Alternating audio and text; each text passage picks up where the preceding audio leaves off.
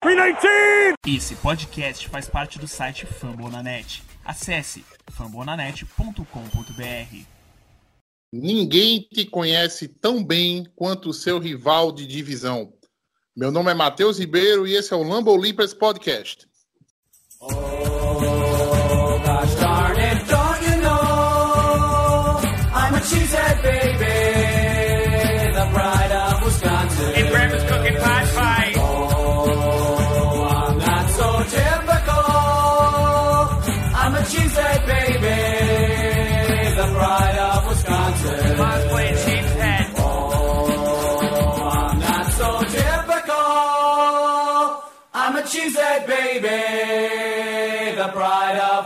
Jim Bob, where the hell's my bowling ball?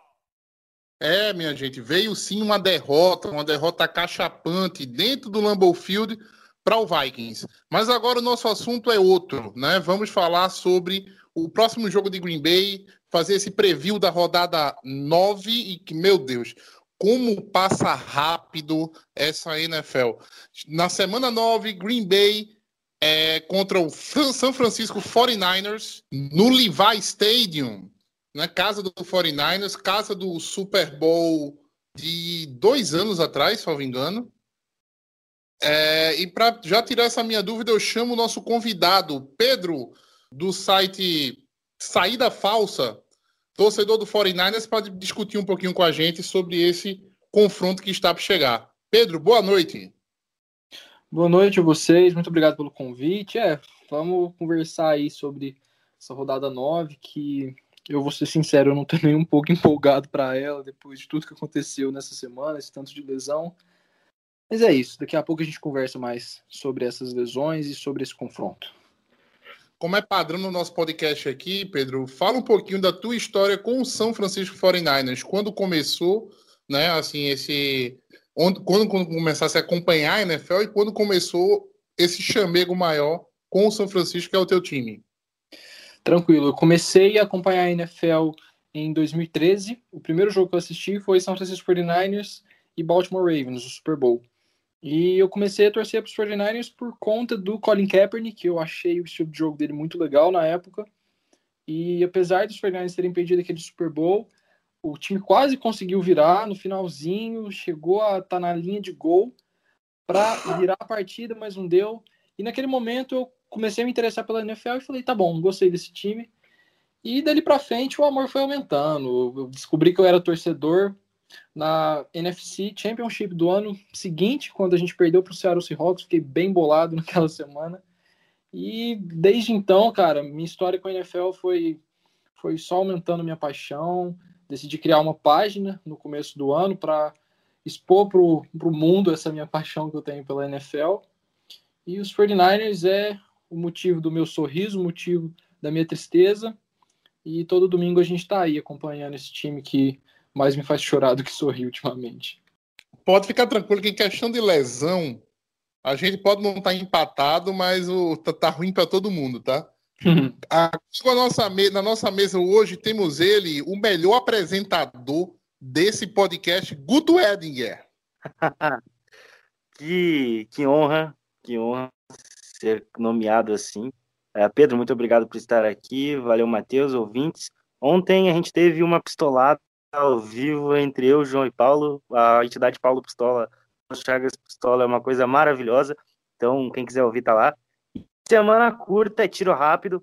Mesmo com os casos de Covid que foram anunciados hoje, a gente já vai quinta-feira para campo contra o 49ers com o que tem. E é isso aí.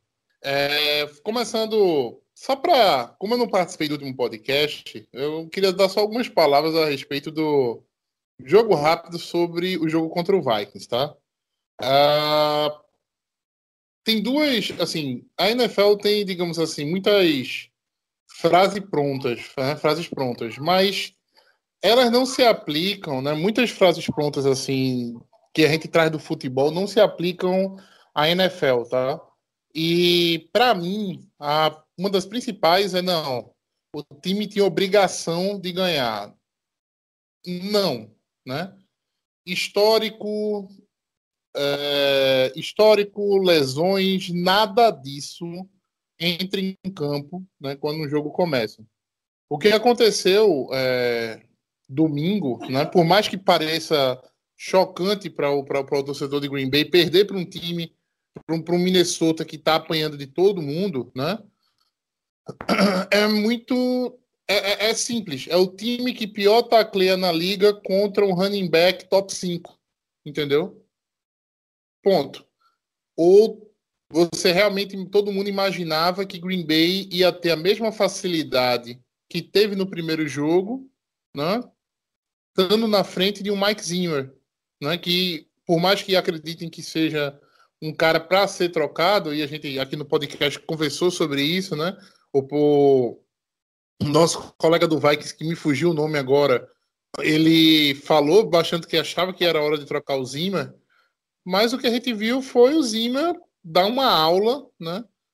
De como com jogadores assim de segunda, de terceiro escalão no time, encontrar um jeito de parar o Rodgers por algumas campanhas, enquanto seu ataque simplesmente lanchou a defesa de Green Bay.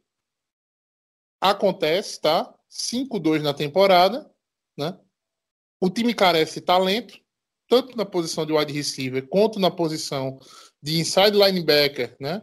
E uma ajudazinha ali para DL não seria mal. A gente tá falando isso desde o final do ano passado, né? Só que em alguns jogos a gente consegue achar algum undrafted que chegue lá e faça algumas jogadas que justifiquem, né? Mas no fundo, no fundo, carece de talento. Mas vamos passar agora para esse jogo contra o 49ers.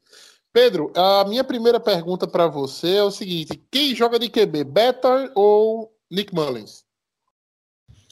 É o Nick Mullins. Ele teve aquele jogo horroroso contra o Philadelphia Eagles, mas logo depois os 49ers perceberam que o CJ Beathard também não era nenhuma solução e ele entrou bem no jogo contra o, o Seattle Seahawks, o Nick Mullins. Ele quase conseguiu botar uma, uma lenha naquele jogo. Ele entrou e conduziu o time para dois touchdowns seguidos, que se não fosse uma, uma conversão de dois pontos falhada, o time estaria a uma posse de bola de empatar o jogo com pouco mais de três minutos no relógio e todos os tempos para pedir. Então, é, ele consegue sim é, executar o esquema de jogo do Kyle Shanahan quando ele é feito de maneira mais cautelosa. Então, o que, que acontece com o Nick Mullins? Ele tem um histórico de jogar bem com os 49ers quando não tem muita pressão em cima dele. Quando ele entrou em 2018, quando o Garoppolo machucou, todo mundo meio que já sabia que aquela temporada estava perdida ali. Os 49ers não vinham de um grande ano em 2017, a defesa era muito fraca ainda, e o Garoppolo dava esperanças. Então, era mais um ano com QB reserva, o Nick Mullins entrou muito bem contra o Oakland Raiders e depois disso conseguiu mais duas vitórias apenas contra os Broncos e contra os Seahawks. Esse ano, o Nick Mullins entrou é, com, com, uma certa dificuldade no jogo contra os Jets, mas o jogo estava praticamente ganho já. E jogou bem contra os Giants, porque era um jogo fácil. Vamos ser sinceros, os Giants não são nenhum bicho de sete cabeças, muito longe disso. Mas numa partida contra o Philadelphia Eagles, que era em prime time, todo mundo assistindo, com o Philadelphia Eagles que estava com uma defesa boa, estava conseguindo chegar no quarterback, era um dos times que mais sacava na liga, foi, acho que, um desafio muito grande para ele. E a gente viu que ele entrou bem nessa partida do Seahawks, porque o plano de jogo que o Shanahan executou com ele foi um plano de jogo muito conservador. Passes curtos, corridas, é, no máximo um ou outro passe mais longo, igual ele acertou um passe para o Kittle e um para o Trent Taylor, que foi um passe um pouco mais longo. Mas, no geral, é um plano de jogo mais simples, porque os 49 sabem da limitação do Nick Mullins. E daqui para frente vai ser ele. Nada de CJ Beathard. A não ser que o Nick Mullins tenha outra partida igual aquela do Philadelphia Eagles, eu acho muito difícil ele ser substituído de novo. Porque o CJ Beathard é, teve um ano inteiro para ser titular basicamente em 2017 e foi substituído pelo Nick Mullins. Então eu acho bem difícil que isso aconteça. Infelizmente, daqui para frente é Nick Mullins e eu tenho receio de que a temporada dos 49ers tenha ido para água abaixo. Tenho 99% de certeza que isso aconteceu. A gente podia fazer uma trade aqui, né? Organizar rápido. Ah, eu aceito o Ayuk pelo Love, tá? Tranquilamente. Vocês vão ter um quarterback aí pro resto da temporada, né? e vocês me dão o wide receiver que vocês roubaram no draft esse ano. Nossa, cara, o Ayuk foi uma, foi uma escolha linda, nossa, cara. Eu fiquei com um puta medo sobre- quando a gente não pegou o CD, mas ele foi uma puta escolha. Sobre Não. isso, eu até tenho uma pergunta linkada, né? Porque o, o Brandon Ayuk está começando a produzir. Ele não começou a temporada jogando em função da lesão. E agora ele está começando a produzir. Vem de dois bons jogos, 206 jardas, touchdown marcado. E ele deve ser o principal alvo do Nick Mullins na quinta-feira. Uhum. Mas não tem Debo Samuel, não tem George Kittle, não tem Calvin Coleman, não tem Raheem Mostert. Quem joga? Não tem Jeff Wilson. Quem é que vai jogar quinta-feira, assim, no corpo de recebedores, além do Ayuk e no grupo de running backs? Vamos lá. O grupo de running backs é, vai ser liderado pelo Jamichael Hasty, que é o rookie lá de Baylor, que é, vem fazendo uma, uma boas exibições, assim. Quando ele entra, ele tem bastante explosão, mas é, na partida de ontem ele teve a primeira chance como verdadeiramente um titular e ele não conseguiu fazer uma boa partida. Ele teve um touchdown anotado, sim, mas no geral ele não conseguiu grandes jogadas como ele vinha conseguindo na partida contra os Patriots principalmente. E o Jerick McKinnon vai ser o running back 2 dessa equipe. Ele foi mais usado no final do, da partida com o, quando o Nick Mullins entrou, mas eu percebi que foi mais por uma questão de cautela, porque os 49ers estão claramente com muito medo de outros jogadores machucar. E, ao meu ver, não tem por que não usar o Michael Hayes como o, o líder desse backfield. No entanto, A- a- Avisa, avisa pro Jamaica Race que, assim, se ele quer uma oportunidade para correr bem contra um time, tá? É essa próxima semana. É. E por isso, justamente por isso eu acho que os 49ers vão continuar com ele. Ele teve um fumble que ele sofreu que os, os Seahawks não conseguiram recuperar porque o jogador estava fora de campo e foi um fumble meio besta. E isso era um problema dele no college, tanto que foi por isso que ele não foi draftado, ele foi undrafted. Mas é, foi o único erro dele na partida. Fora isso, eu achei que os Seahawks defenderam muito bem a corrida. E não tem por que não ser ele. O Jarek McKinnon está claramente sem explosão. Ele é, saiu uma notícia durante a semana que ele estava sofrendo de pernas cansadas. Eu nunca vi isso num jogador de futebol de 28 anos, que eu acho que é a idade do Jarek McKinnon. No corpo de wide receivers, vai ser liderado pelo, pelo Brandon Ayuk. É, e os outros recebedores é aquela coisa, cara. Kendrick Bourne, Trent Taylor. é, pelo amor de Deus, não usem o Dante Pérez. Eu peço para que os 49ers não façam esse erro de novo. Eu acho que ele tá machucado, inclusive, machucou durante a partida contra o Seahawks. E é muito difícil que o Debo volte. Eles tinham soltado que se o Debo conseguisse uma recuperação muito rápida e tal, mas não, não vai voltar. É, os 49ers vão arriscar mais lesão durante a temporada. Então é isso. Ayuk Tem- ah, não, e é, deixa, eu, deixa eu refazer então. Deixa eu refazer a minha proposta então, tá? Então a gente vai mandar para você o Jordan Love, tá bom? E Uhum. mais dois caras para o seu corpo de wide receiver, assim. É Quaniman Sant Brown, né? Tem um nome bonitinho, legal, né? Assim, dá para dá para fazer um- uns trocadilhos legais. E o Marquês Valdez Scantling, que é um cara consolidado na liga há três anos, entendeu? Rápido, Uhum. assim como o Ayuk também. Os três no Ayuk eu tô fazendo também, viu? É, é, eu sendo John Lynch, Se eu não bobear, ainda dá pra um quarto alto. É, eu, eu, eu mandaria nessa trade, é, no Jordan Love, eu mandaria o CJ Beathard e no máximo uma garrafa de Coca-Cola. Sei lá, eu não entendi essa pick de vocês até agora. Desculpa, mas. Não, não dá. Não dá pra entender. A gente também não. Omar, ó, essa, essa é a típica opinião que eu quero estar errado daqui a três anos, tá? Mas. Eu também. Eu também. Nada, nada, nada, nada me justifica as três primeiras escolhas de Green Bay. Talvez a terceira escolha, entendeu? Do Tyrande e o Deguara você ainda aceita. Mas as duas primeiras escolhas não, não, não, não, não, ainda não cabem. E a cada, a cada rodada, né? Fica, digamos assim, mais estranho, né? O jeito que Green Bay lidou com o draft. Mas vamos lá. É, uma outra pergunta, uma outra pergunta para ti é, a respeito é, da defesa, né? Do 49ers. Vocês estão com muitas lesões, perderam o Nick Bosa, né? Fizeram uma troca que só Deus entende pelo DeForest Buckner, né? E eu queria até que tu falasse sobre ela no, no assunto. De Ford também não vem. Com o que, é que a gente tem que se preocupar quando o quesito é pass rush? Vamos lá, o pass rush dos 49ers nessa temporada tem 14 sacks computados. Isso dá menos do que dois por jogo. E essa tem sido a principal dificuldade dos 49ers nessa temporada. No passado, o grande trunfo dessa defesa era que ela conseguia chegar no, no quarterback sem o uso de blitz. E isso dava aos 49ers a, a, a oportunidade de marcar o, o campo de defesa deixar três linebackers ali marcando o jogo corrido, caso acontecesse, é, mais três jogadores marcando passe. Então, dava muita versatilidade para os 49ers.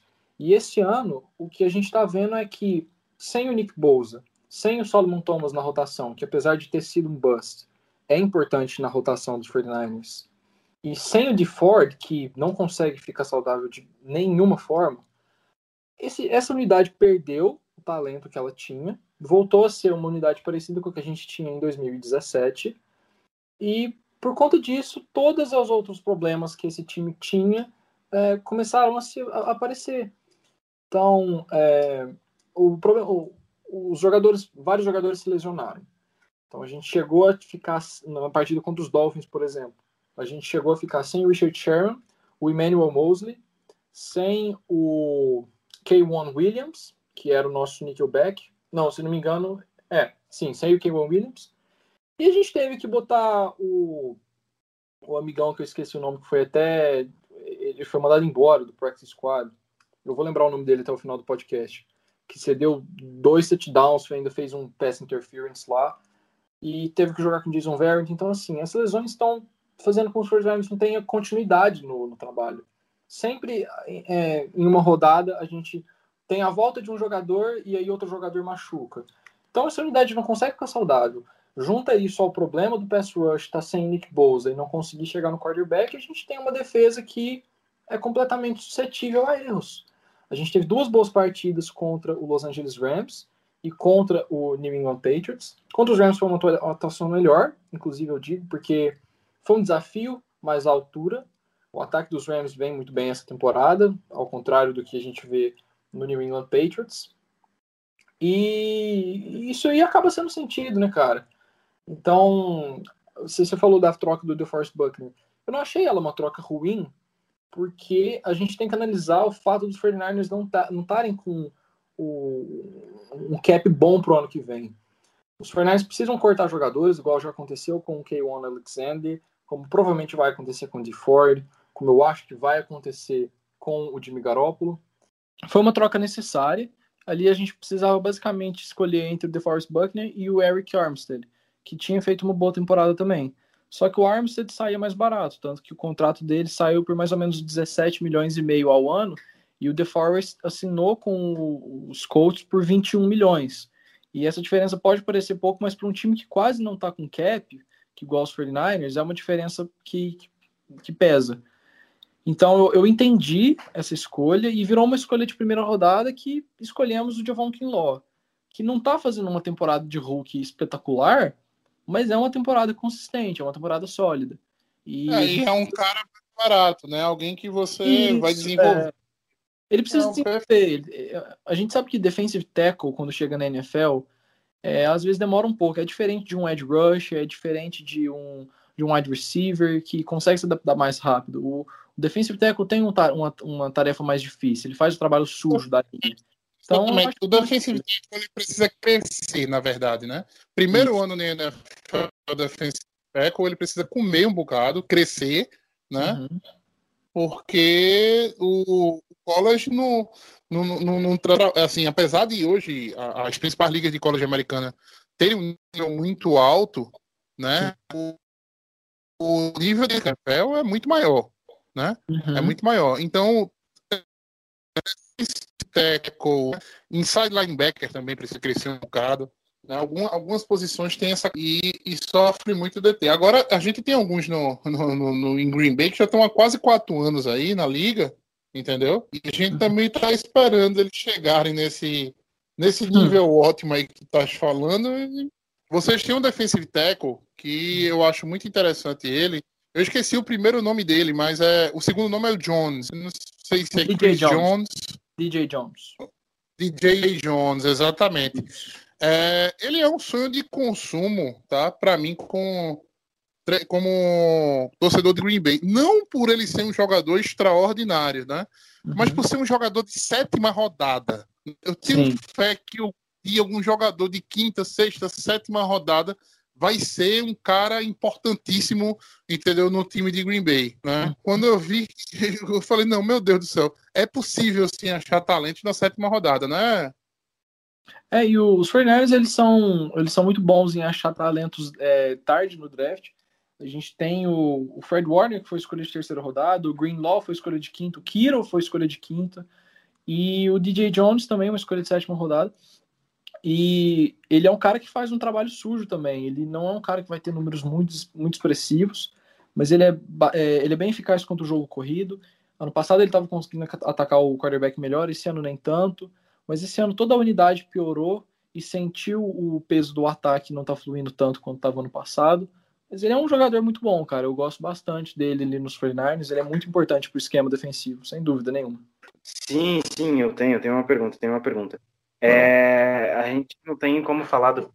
É, é indiscutível aqui o peso do George em, em São Francisco, é, além de ser amigo pessoal do Robert Tony, é um excelente bloqueador, um excelente tarende, é um dos melhores tarendes da liga, ele e o Travis Kelsey ficam nessa disputa aí nos últimos anos. Ah, o George Kittle é melhor, ah, o Travis Kelsey é melhor. É, como sanar a perca da feira? Se há essa possibilidade. Eu acho impossível, mas como sanar ele, como não ter George Kittle na quinta-feira pode, em tese, ser resolvido. Cara, hum, não dá para ser resolvido. É, é um problema que vai além do, do campo ali. Ele é um cara que traz uma energia para os 49ers muito importante. Todo mundo que consegue acompanhar os bastidores da NFL e que vê os conteúdos que a NFL Film solta, os mic ups que eles fazem durante as partidas, vê que o Kiro é um cara muito elétrico, que tenta. eh, Ele bota para cima desde o cornerback reserva até o, o quarterback do time dele. E dentro de campo ele traz também uma energia que vai ser muito sentida. Os 49ers jogando sem o George Kittle perdem a essência do ataque. E isso é um problema também que eu acho que o Kyle Shanahan explora muito pouco. Eles tem, em partidas ele explora muito pouco o Kittle como um alvo. Ele deixa o Kittle bloqueando e esquece que ele é um excelente recebedor, que ele corre rodas de maneira excelente, que ele tem mãos excelentes. E eu fico com muita pena que o Kittle tenha que lidar com alguns problemas que fogem do, do, do, do que ele pode oferecer ao time. Então ele não tem culpa se o Garoppolo lança uma bola sem espiral, se o Garoppolo bota ele em situações que ele tem que buscar uma bola no segundo andar com um linebacker vindo para taclear ele no pescoço, tá ligado? E esses problemas que o Kiro tem sido submetido esse ano estão fazendo com que ele não apareça tanto. Mas ele traz uma energia no jogo, uma energia no vestiário que não tem como você substituir isso. Então, a gente provavelmente vai ter a volta do Jordan Reed, que vai ser muito importante. Ele tava, ele jogou muito bem nas duas primeiras partidas, estava jogando muito bem contra os Giants antes da lesão, teve dois touchdowns recebidos na partida contra os Jets, e tudo indica que ele volte. Então, é, pelo, pelo menos um alvo, o alvo que o Kiro seria para o Nick Mullins, a, a gente vai ter o Jordan Reed fazendo essa função. Mas o ideal seria ter os dois juntos.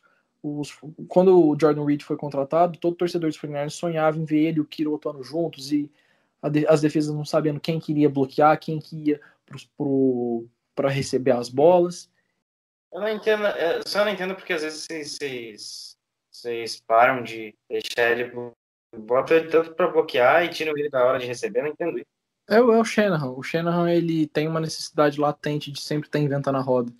E isso é uma coisa que me incomoda bastante. Todo, eu acho que todo coordenador ofensivo, todo head coach tem uma deficiência na liga. E a do, do Shanahan é muito clara. Ele, ele teima em certos conceitos que, que na cabeça dele fazem sentido e às vezes ele tá só errado, sabe? Não, é, isso, isso é típico de, de, de head coach, né? Mas Uhum. eu, assim, eu acho que o Shanahan muito mais acerta do que erra, né? Com certeza, com certeza. É, O Shanahan, o Shanahan para mim, tá, ainda é a melhor mente ofensiva da NFL, né? Para mim também. Desde, é, daquele, daquele Falcons ali dele. Como os criador de jogadas, como É. criador de jogadas, eu acho que ninguém combina rotas e combina conceitos melhor do que o Shannon. E é um ataque muito difícil de entender. A gente, a gente foi apresentado a Austin Hooper, a Toilolo, qualquer Tyrande que ele colocava naquele ataque ali do, do, do Falcons, né? Uhum. É, recebia 100 jardas, recebia bola para 100 jardas. Sim. Era, era muito bom. E assim, o que ele fez com a gente ano passado foi uma coisa Foi. absurda. Ele abriu o playbook de, de, de, de, de ataque. Ele chamou, eu, eu, não, eu não esqueço disso nunca. Ele chamou uma terceira para oito, era uma terceira para dez. Ele chamou uma corrida e anotou um TD em cima do. Né? da Chamou uma draw pelo meio do campo. Foi uma inside zone ali por É, cima, cara. Bom, exatamente, o inside zone. Uma coisa. Ele é louco, entendeu? Mas assim, é um louco que faz muito sentido. É, eu acho, eu, eu, sinceramente, analisando o 49ers por fora, eu acho que vocês, digamos assim, no ano passado, vocês foram limitados à qualidade de passe do Garópolo. Entendeu?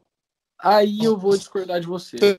Pelo seguinte, eu acho que ano passado o, o Garoppolo teve o ano da vida dele. E, e foi um ano que ele bem mais acertou do que errou.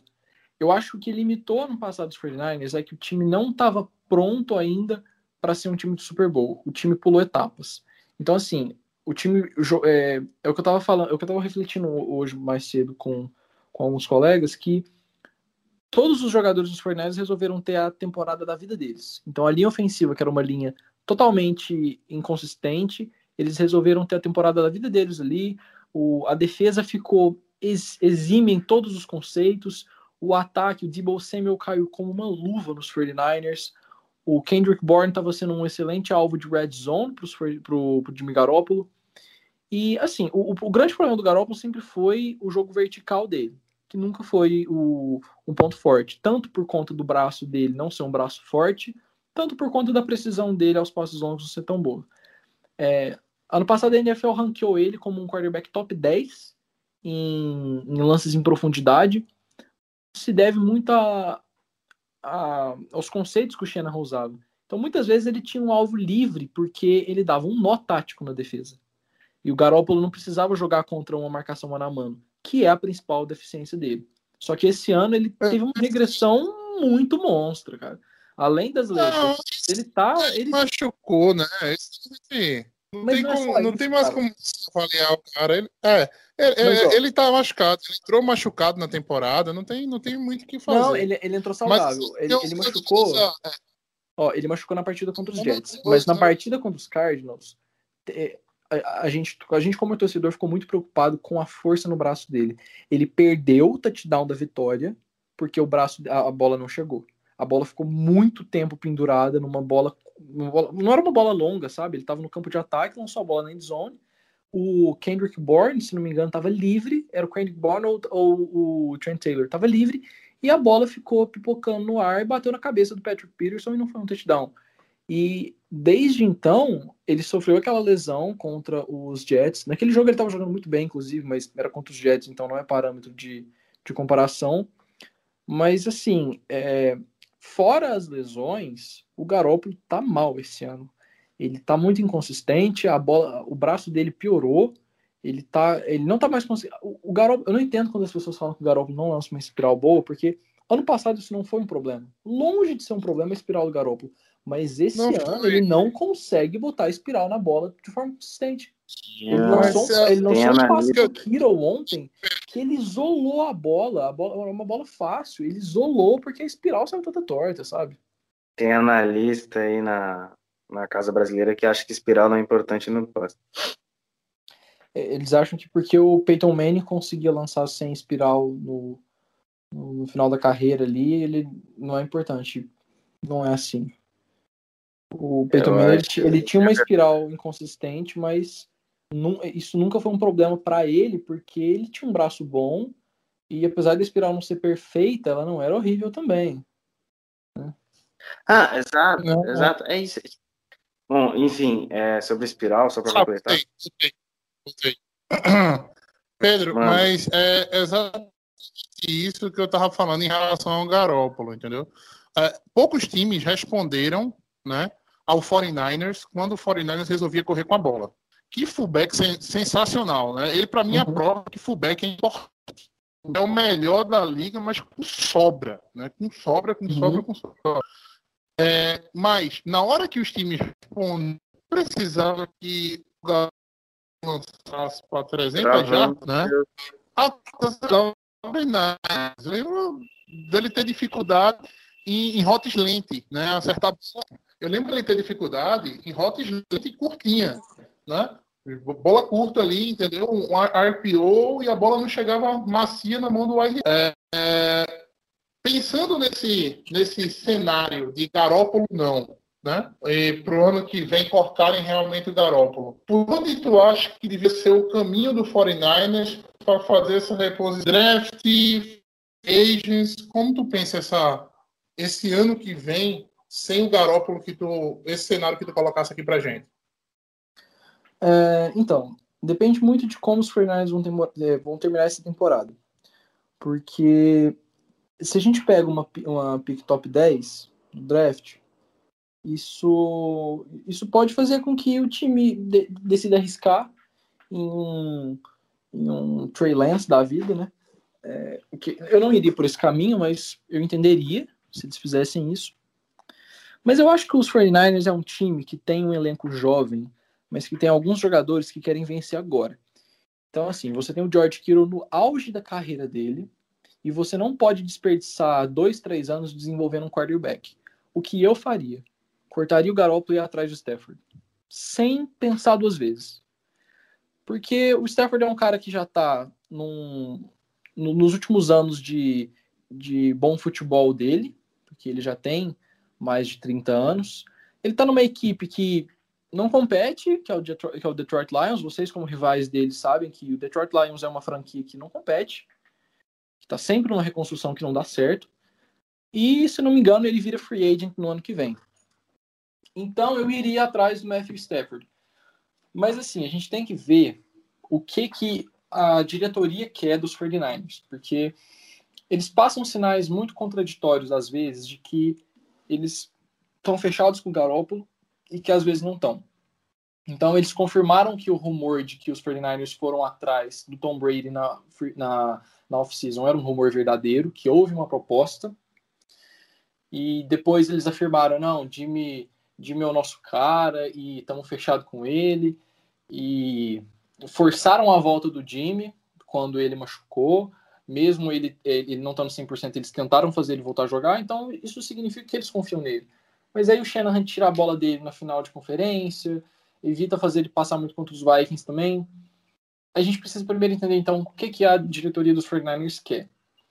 Mas a gente, ó, quando a gente vai analisar o cap dos 49ers, ano que vem, o dead cap do, do Jim Garoppolo é 2,8 milhões apenas. Basicamente nada. E o cap hit dele é 26,900 mil. Eu acho, sinceramente, que o Jimmy Garoppolo vai acabar sendo cortado ou trocado. Porque é um dead money muito baixo. É um dead money que você consegue lidar muito bem, tranquilamente. E cap é uma coisa que os Fernandes não têm. Aí, tem que ver qual que seria o salário do Matthew Stafford. Se ele ia querer renovar, se ele, querer, se ele ia querer assinar com um grande salário para fazer a última grana dele na vida. Se ele ia topar receber um pouco menos para ter um time competitivo. E tudo isso a gente tem que levar em conta. Então, se os 49ers quiserem dar um all-in para tentar vencer nos próximos dois, três anos, e no, e no Matthew Stafford ou em outro quarterback via trade, se eles estão com um projeto, não, vamos manter a mentalidade brick by brick, vamos draftar um quarterback, deixar ele ali, é, quem sabe um ano na reserva e botar ele para jogar em 2022. É, eu, mas eu sinceramente iria no Matthew Stafford. É a minha primeira opção. É, o Matt Stafford, só complementando, ele é free agency em 2022, acabei de olhar aqui no Ah, Spotrack. 2022 não, 2023, é, quando ele tiver 36 anos ele vai ser free mas tem aqui um potencial, um potential alto em 2021 já, para cortar ele.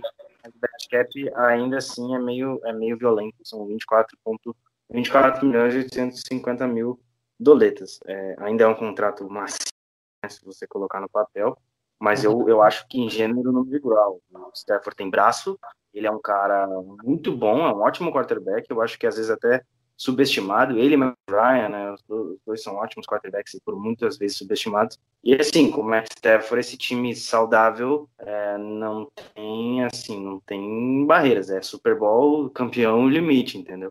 Sim, eu, eu concordo. É, entra, entra uma questão de encaixe, né, Guta?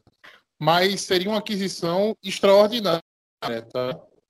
É, é, é, seria uma, uma aquisição fora, fora, fora, assim. Eu acho o Matt Stafford anos luz melhor do que o Garoppolo. Anos luz Não. melhor do que o Garoppolo. É outro patamar. Pode tomar. Mas, é, e assim, é engraçado, e eu, eu, eu gostei muito, Pedro, dessa tua colocação, como às vezes a gente. É difícil a gente encontrar alguém que enxergue né, a reposição de quarterback sem ser via draft. Né? Uhum. Geralmente todo mundo paga. Não, não, não. O Sunshine tá vindo, né? Tem o Sunshine esse ano, né? Tem o Uhum. Justin Fields, né? Também que tá que é a opção. né? Então, assim, quando a gente pega alguém que está pensando no nome já na liga, é muito legal, né? Muito, eu gostei muito, da, muito mesmo da sua colocação.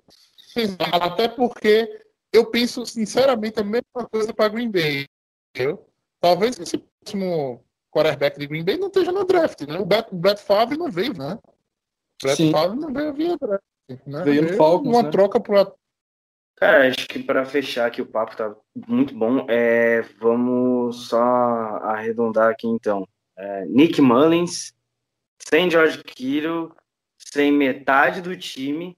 É, eu acho que se correr com a bola aí, tem grande chance do, do 49ers ganhar. Eu quero saber o palpite aí dele final, antes da gente ir para aquele quadrinho final ali que o Matheus adora fazer sobre o jogo. O que, que você acha aí? Como é que você acha que vai se desenvolver o jogo? se Green Bay perder esse jogo, esquece Super Bowl. Sinceramente, cara. É assim, ó. Eu acho o time de vocês muito talentoso. Apesar dos problemas na defesa e do Petini estar sendo bastante criticado nessa temporada, o Aaron Rodgers vem jogando muito bem. Esse ataque vem jogando bem até sem o Davante Adams. Isso tem me impressionado bastante. E quando o Aaron Jones voltar, quando esse time tiver com um ataque completo, eu acho que é um time que briga por Super Bowl. E um time que briga por Super Bowl não pode perder para os 49ers sem os três principais jogadores do ataque, que seria o Garoppolo, o Kittle e o Debo Samuel. Então eu acho que infelizmente vai acabar acontecendo algo parecido com o que aconteceu com o Philadelphia Eagles, que o palco é grande demais para o Nick Mullins. Ele é um quarterback que é um bom reserva. Sim, ele é um bom reserva. Mas é, para ser titular contra os Packers, uma equipe que está 5-2 e os dois jogos que perdeu, perdeu para um time que briga por Super Bowl também, que é o Tampa Bay, e para um time que enfrenta eles duas vezes todo ano. Então a gente sabe que é, ano passado o Seahawks perdeu para os Cardinals, que estavam com um time bem fraco. Esse tipo de coisa pode acontecer. Então eu, sinceramente, não vejo o São Francisco ganhando esse jogo. Até porque, se tivesse com o Monster, beleza, bota o Monster para correr 30 vezes nessa partida e ter 200 jardas. Mas é contra um running back que está nos primeiros snaps ainda na, na carreira, um Jerick McKinnon velho, que não consegue mais ter a explosão que tinha. Eu, sinceramente, aposto todas as minhas fichas no Green Bay Packers. E dói o coração falar isso, porque ano passado os duelos contra os Packers, pra gente como torcedor, foi um ponto de virada muito grande na temporada, porque a gente pegou um time que era cotado para ser o, o, um potencial adversário na final de conferência e foi, e a gente lá na, na, na, rodada, logo depois, logo após a derrota para o Seattle Seahawks, botamos 37 a 8, se não me engano. E foi uma partida muito boa, tudo deu certo. Na final de conferência também, o time fazendo uma atuação excepcional. Foi ali que a gente viu que realmente dava para ser campeão. E esse ano a gente pode ver os Packers enterrando os 49ers de vez na temporada, que é o que eu acho que vai acabar acontecendo. É... Tomara, tomara, Pedro. Tô... A gente fica nessa, nessa, nessa mesma expectativa. Contudo, um pouco mais, digamos assim, cauteloso, né? Eu acho que esse jogo contra o Vikings ele veio para mostrar é, uma coisa, é, uma coisa que a gente é tão óbvia, entendeu? Mas muitas vezes a gente esquece muito da cultura do futebol da gente, entendeu? Que é o seguinte, é, não existe zebra em- na NFL, né? Né? Não existe zebra. Ganha quem joga melhor, entendeu? Ganha quem é mais competente de campo. Uhum. Não existe como você jogar mal, né? Pior que o seu adversário é difícil. Isso não rola, né? Ou você é eficiente, não tem a bola no plano, ou você ou você é ou então você não ganha, né? Então, assim, é... faltou Aaron Jones no, no jogo contra Minnesota? Faltou. Faltou Raven Green para ajudar o. Então, time na NFL, com qualquer jogador que aparecer ali. Então, é, muita, eu vi muita gente também falando, né, Guto? E assim, a gente aqui no podcast, eu não lembro quem deu essa opinião, mas ó, a gente podia até pôr o Kevin King né, e o Aaron Jones desse jogo. Não, tiver, então, não tem que poupar ninguém, não. Ganhar na NFL é difícil. Eu vejo na NFL, é difícil. Ou você entra para ganhar, ou você entra com tudo que você tem, você corre o risco de apanhar para um Jets que de longe hoje é o- junto com o Dallas, né? São, são os, os piores times da liga hoje em desempenho, né? Então fica esse negócio. assim- A gente tem um, um- fala Guto. Não, é, é isso. É, eu, eu acho que a gente, assim, só deixando claro, eu não acho que o Packers poupou domingo passado. Eu acho que foi muito mais uma questão de cautela. Haja visto o tirambaço que teve de lesão essa, te- essa temporada. É muita lesão seguida, então o Packers está sendo cauteloso. Para às vezes, ah, perde para esse jogo, mas não perde para a temporada. Porque vai ter mais jogo para frente, entendeu? Ah, beleza, não jogou o Bakhtiari, por exemplo, o próprio Aaron Jones, ambos treinaram limitado semana passada, mas não foram para o jogo por uma questão de não estarem 100%, que é a mesma coisa que aconteceu com o Devante Adams. O Devante Adams só voltou quando estava 100% para gravar a lesão, porque pode acontecer, por exemplo, o que aconteceu com o Jimmy Garoppolo, que a gente comentou hoje. Ele voltou, não estava 100%, é, entendo que é a questão de tudo ou nada na temporada, você precisa do seu franchise QB, a gente já viu fazendo isso em outros tempos, então ele não está 100%, e aí você traz ele de volta para tentar ganhar uma sequência complicada, difíceis, tinha Patriots, tinha Seahawks e tinha outro adversário que eu esqueci agora. Antes, então, é uma sequência complicada, forte, e aí você tenta chamar de volta. Foi o que o 49ers fez, arriscou, e agora o, Garoppolo tá fora da temporada. Então, o Packers está fazendo isso, mas o Packers só pode fazer isso pela campanha. Ter tranquilidade, tá 5-1. Enfim, a de- isso não justifica a derrota de qualquer maneira, você não pode tomar touchdowns para um jogador só. Foi, foi o que eu falei, inclusive, ontem, o Packers perdeu pro Dalvin Cook, não perdeu pro Vikings. Foi só o Cook. Se o, se o Kirk Cousins deu oito passes no jogo, foi muito. E é isso, pode prosseguir, né? Mas, mas, assim, não acho que não só eu, é, Guto, perdeu para missão técnica de, de, é, de Minnesota. Conseguiu encontrar o Rodgers dentro e conseguiu achar o Incook. Ninguém de Green Bay teria pego. Isso é uma certeza, né? Um jogador em. Green Bay pego o Covid se o Dalton tivesse testado positivo. Vamos para o último quadro que a gente faz aqui, Paulo, que é o seguinte. Vou começar com o Guto, você Pedro. vai pegar a, a, os da coisa, né?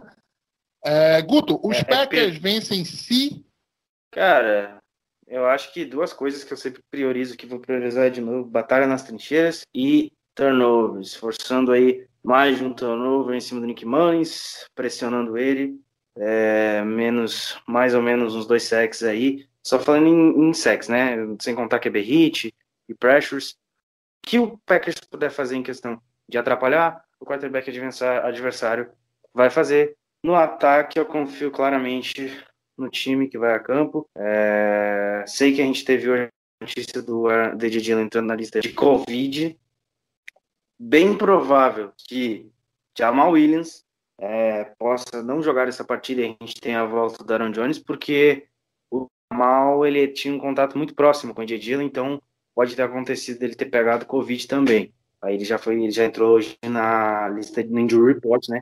Que é para ficar de olho até quinta-feira, monitorado. Então é isso, é pressionar, pressionar e forçar turnover. Você ganha o jogo americano, ganha da batalha das trincheiras e fazendo o adversário perder a posse da bola. Pedro, vamos lá então, só invertendo a ordem da- das coisas, né? O 49ers vence em si. Se conseguir atacar Green Bay da mesma maneira que atacou ano passado, com o jogo corrido. É, a gente tem que ver como que o Jamichael Hasty vai, vai agir numa segunda semana seguida sendo titular. É, ele claramente é o cara mais explosivo desse backfield, então pode ser que ele tenha uma grande partida. E se os 49ers ganharem esse jogo, não vai ser com o Nick Mullins passando a bola 30 vezes. E agora, só porque eu disse isso, o Nick Mullins vai passar 30 vezes e vai fazer 4 touchdowns. Eu sei, eu zico. Isso, infelizmente. boca. Cala a boca. Tá louco? Mas, brincadeiras à Isso, Alex. Rádio Católica, o cara vem me falar um negócio desse? Não, pelo amor de Deus. Fica quieto aí. Só do Nick Mullins eu vou isso aqui, ó. mas, Bate é, na madeira. Brincadeiras à parte, eu realmente acho que se os 49ers ganharem esse jogo, vai ser porque vão ter emulado o que os Vikings fizeram com o Dalvin Cook atacando a, a segunda linha dos Patriots e uma- a defesa sendo um pouco mais consistente do que foi na partida passada. Ela começou muito bem contra os Seahawks, os dois primeiros drives foram punts e é, e se eles conseguirem fazer isso com o Aaron Rodgers, eu acho que tem sim uma chance de ganhar, mas é uma chance muito baixa. Eu prevejo dificuldade para o ataque de Green Bay nesse jogo, porque o Robert Saleh e o Shanahan conhecem o que não pensa o Matt né? É, contudo, eu vejo o ataque de Green Bay achando é, é, vejo o ataque de Green Bay achando mas, uma defesa bem desfalcada do 49ers, né? No decorrer. É, então, para mim, o, a chave da, da, do, do, do jogo é parar o ataque terrestre do 49ers. Né? Se o 49ers correr para menos de 100 jardas no jogo, eu acho que a gente tem uma vitória garantida sim. Justo. Guto, antes da gente finalizar o podcast, tem notícia quentíssima, né? Na, saindo agora do forno de Green Bay, uma palavra é, na coletiva de imprensa do Matt LaFleur, você pode trazer para a gente o que ele disse hoje, a- hoje não, agora, praticamente? É, o Bukowski tweetou, né? Peter Bukowski é um insider, inclusive hoje até teve briga entre o Bukowski e o Aaron Nagler. Coisas de insiders do PEC. É, a entrevista deixou bem claro uma coisa, assim, ele não tá feliz, não tá contente com o desempenho da defesa, até porque o LaFleur tá fazendo o papel dele no ataque. E nenhum, nenhum head coach vai chegar e falar isso e deixar isso claro, né? Mas colocou nas entrelinhas o seguinte, ou arruma essa bagaça dessa defesa, ou ano que vem vai procurar outro, outra franquia. É basicamente isso. Então, a- todo mundo pede, principalmente o Paulo, todo tweet do Paulo tem Fire Pettini lá, pode acontecer até o final, pode acontecer após o final dessa temporada. E outra notícia que saiu hoje também, o Packers intensificou as conversas com o Texans, então eles estão tentando chegar num, num denominador comum para o Will Fuller vir jogar em Green Bay e o Texans ganhar a compensatória que eles querem, compensação, né? Eles estão pedindo um valor um pouco alto demais, o Packers está é? cedendo, Escutei A ideia é fechar que é uma escolha de segunda rodada, o, o, Texans, o Texans pediu uma escolha de segunda rodada, e o que mais, Guto? uma escolha de mid-round, né? Um quinto, sexto round. O Packers não quer pagar mais do que uma terceira. Rodada, Will Fuller por uma escolha de segunda rodada e uma escolha de mid-round, né? Que seria quinta ou sexta rodada. Velho, eles sabem que eles trocaram DeAndre Hopkins por uma escolha de segunda e uma escolha de quarta? Eles sabem disso? É, mas você sabe que não é o Bill Bryan, né? É outro cara. Ah, não, aí os caras estão pedindo a mesma coisa pelo Will Fuller. É, é brincadeira esse negócio comigo, né? Não, eu, eu, assim, ó, sobre isso, eu acho que o denominador comum chega amanhã. Eles vão trocar. Eu acho que vai ser por uma terceira rodada, mas esse acordo vai acontecer. Porque Ah, Desculpa. da maneira que tá, eu, eu duvido muito que não, que não- se não ocorrer, é porque o Texas não baixou a pedida. Porque ninguém vai pagar uma segunda rodada por ele, ainda mais pelo histórico de lesões. Não, é, é, é, Guto, é muito caro uma terceira rodada pelo Will Fuller. É muito caro uma terceira rodada. Uma escolha de segunda Mas, Will- rodada é uma coisa absurda. Uma escolha de terceira rodada é mais absurda ainda. É, é- é tão absurdo quanto. Entendeu? Eu acho que é, É, é, é, é, é, é a competência de não ter trazido em si nessa classe que foi a melhor classe de wide receiver.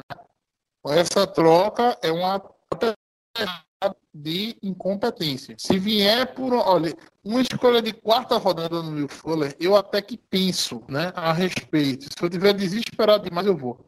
Até porque, é, se você olhar os negócios de hoje, é, Desmond King por sexta rodada, ah, teve a troca do Avery Williams ontem por um quinto round ainda. O Jets devolveu um sétimo com o Avery Williams para os Steelers. A troca hoje do, do Colin Alexander foi um quinto ou sexto round, eu não vou lembrar, acho que foi um quinto. Eles devolveram o Kiko Alonso mais uma pique. Então, é, são trocas que foram muito baratas para os clubes. Eu acho que se o Texas não baixar a pedida, vai ficar sem capital de draft e futuramente sem jogador.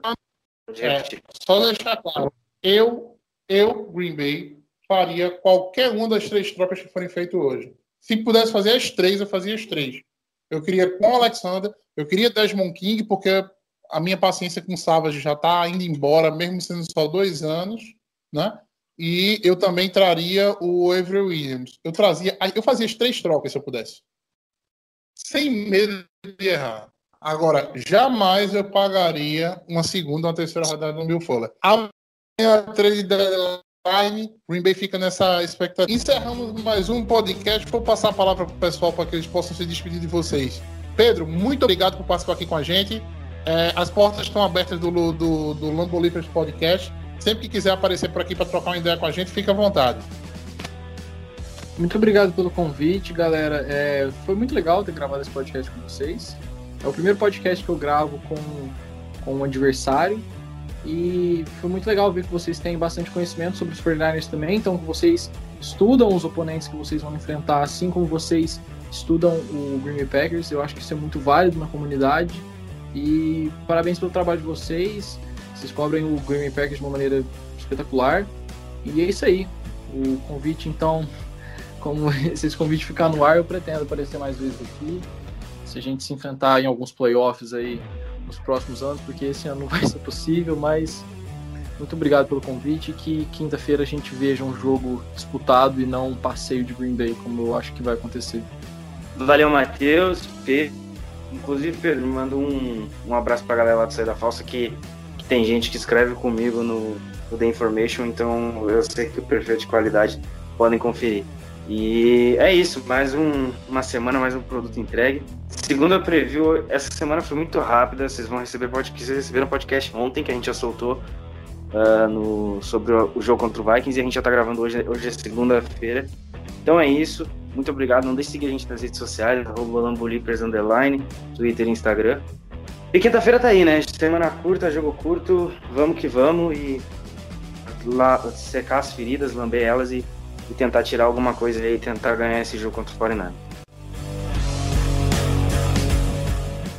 É isso, pessoal. Esse foi mais um Lambo Leapers Podcast. Uma boa noite e fiquem com Deus.